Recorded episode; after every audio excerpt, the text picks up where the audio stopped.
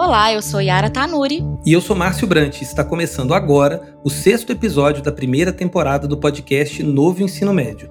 No episódio de hoje, a gente vai responder mais algumas das dúvidas de vocês, nossos ouvintes. Se você tem alguma dúvida que ainda não foi respondida, participe da nossa caixinha de perguntas lá na conta oficial do MEC no Instagram. Então vamos às perguntas, Yara. Vamos lá, Márcio. Márcio, o novo ensino médio será aplicado também nas escolas particulares? Se sim, também terá carga horária mínima de 3 mil horas, somando né, os três anos da etapa? Sim, Yara. A Lei de Diretrizes e Bases da Educação Nacional, a LDB, determina que o tempo mínimo de permanência do estudante na escola será de mil horas anuais a partir de 2022. E o novo ensino médio, com carga horária anual mínima de mil horas, será obrigatório para as instituições de ensino das redes públicas e privadas. Dando continuidade às perguntas enviadas pelos nossos ouvintes, vamos falar sobre o projeto de vida. Yara, ele é obrigatório? Valerá nota?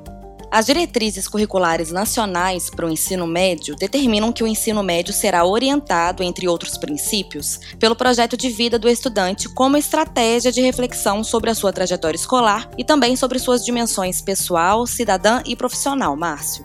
As escolas de ensino médio deverão ofertar diferentes estratégias pedagógicas ou uma unidade curricular específica do projeto de vida, de modo a garantir ao estudante espaço para reflexão acerca do presente e futuro contribuindo no processo de autoconhecimento e desenvolvimento da identidade do jovem, estimulando sua autonomia e oportunizando fazer escolhas mais assertivas ao longo do ensino médio, de acordo com seus interesses e necessidades.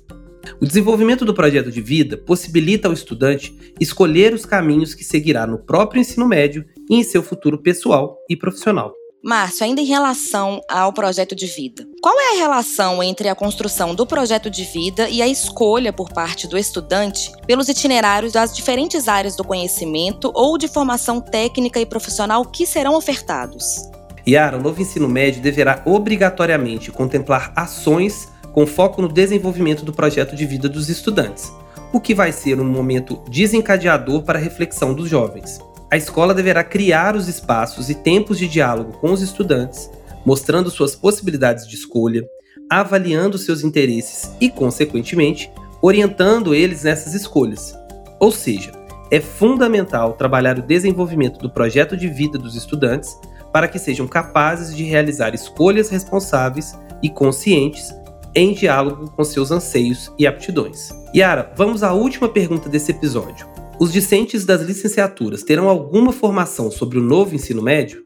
Márcio, a formação de professores deverá atender ao disposto na Resolução CNE-CP número 02/2019, que instituiu as novas diretrizes curriculares nacionais para a formação inicial de professores para a educação básica, e ao disposto na Resolução CNE-CP número 01/2020, que trata das diretrizes curriculares nacionais para a formação continuada de professores da educação básica. Conforme estabelecido na LDB, a formação de professores para atuar na educação básica vai ser realizada em nível superior, em curso de licenciatura plena, admitida como formação mínima para o exercício do magistério na educação infantil e nos cinco primeiros anos do ensino fundamental, a formação em nível médio na modalidade normal. Então é isso, pessoal. Esse foi o sexto episódio do podcast Novo Ensino Médio. E não deixe de enviar sua dúvida por meio do Instagram oficial do Ministério da Educação. Nós esperamos por vocês no próximo episódio.